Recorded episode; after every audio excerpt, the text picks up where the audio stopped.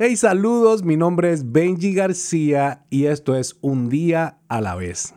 Hoy es un buen día para hablar de autodisciplina. En el Salmo 42.11 dice, ¿por qué estás desanimado?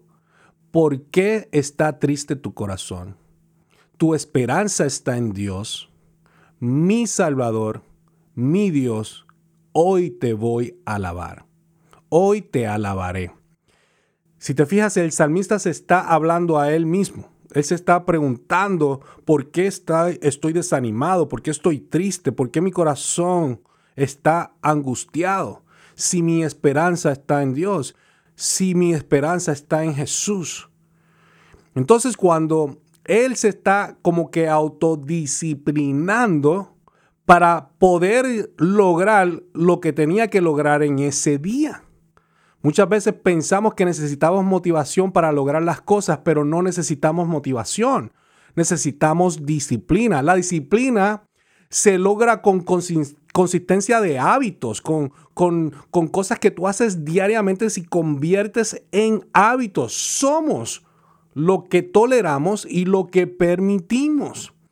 O sea, tienes que pelear por cambiar a algo mejor. No puedes quedarte en esa zona cómoda.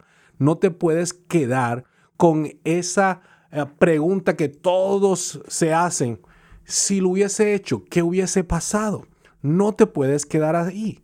De hecho, a veces no cambiamos porque eh, eh, simplemente sobreestimamos el valor de nuestra situación actual y subestimamos lo que podría ser o lo que podría pasar. No, no puedes hacer eso. Tienes que pensar en que algo grande puede pasar y eso tiene un valor grande, un cambio puede pasar y eso tiene un valor grande y eso es lo que, lo que te va a ayudar, esa esperanza te va a ayudar para poder ser disciplinado todos los días. Posiblemente ayer fue un día triste, fue un día de angustia, un día de dolor, posiblemente fue un día increíblemente malo.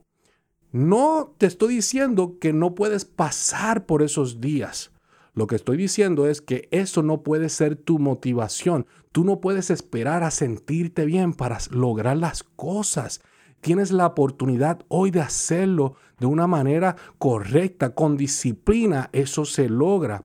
Porque aunque tu corazón esté triste, tu esperanza está en Dios somos seres humanos y podemos estar angustiados, podemos estar tristes. De hecho, hay un verso que dice, en este mundo vamos a tener aflicciones, pero no temamos, no tenemos que tener miedo porque Dios, Jesucristo, venció al mundo. Esa es nuestra esperanza.